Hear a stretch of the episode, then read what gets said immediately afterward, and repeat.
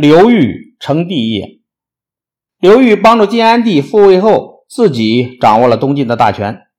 刘裕是丹徒县京口里人，小名季努尔，出身贫苦，生逢乱世。刘裕的远祖是汉高祖刘邦的弟弟刘交。汉王朝覆灭后，刘氏家族也就渐渐没落了。他的祖父刘敬曾做过东安太守，父亲刘翘却只是个小小的竣工槽。刘裕一出生，母亲便死了，他也差一点被扔掉。后来，他的父亲给他取名玉，即多余的意思。神母给他取了小名叫季努尔，也就是从小寄养在别人家的意思。刘裕十五岁时，刘翘病死了，他的继母带着他和他的两个异母弟弟艰难度日，刘裕便做草鞋换粮食，生活虽然清贫，但他对继母却是十分孝敬。宁可自己饿肚子，也不让继母没有饭吃。生活在贫困之中的刘裕一直怀有建功立业的志向，于是他加入了东晋背府兵的行列，成为了一名士兵。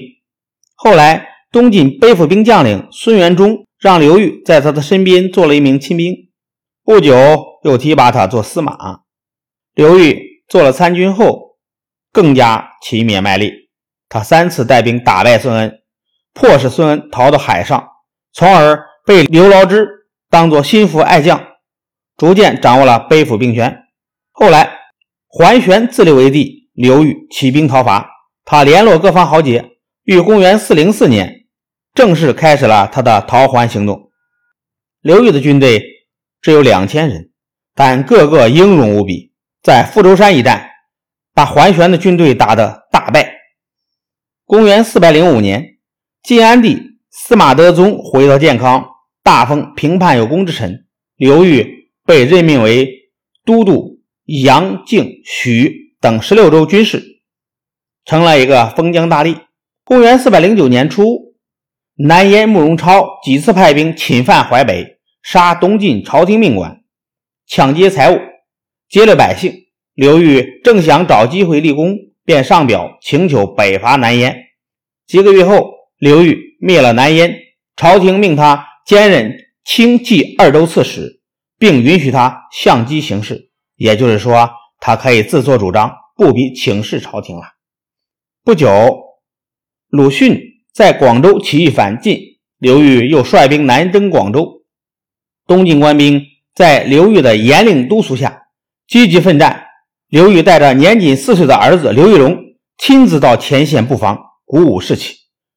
士气高昂的东晋士兵一举打败了鲁迅的军队，东晋朝廷又加封刘裕为太尉中书监，加皇城。从此，刘裕正式执掌了朝政大权。刘裕掌握大权后，便起了取代晋安帝的念头。晋安帝虽然是个白痴，但生命力却很旺盛。刘裕一心想做皇帝，但苦于安帝不死，便命。王少之入宫，将安帝活活勒死。刘裕见时机还没成熟，就立晋安帝的弟弟司马德文继位，这就是晋拱帝。司马德文在刘裕的控制下得过且过，成了一名傀儡皇帝。